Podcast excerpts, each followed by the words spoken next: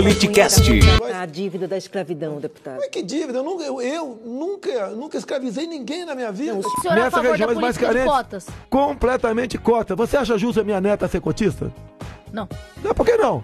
O meu sogro é o Paulo Negão. Sempre questionei a questão de cotas. Eu acho que a cota eleva um homem pela cor da sua pele como subalterno a outro, de cor de pele diferente.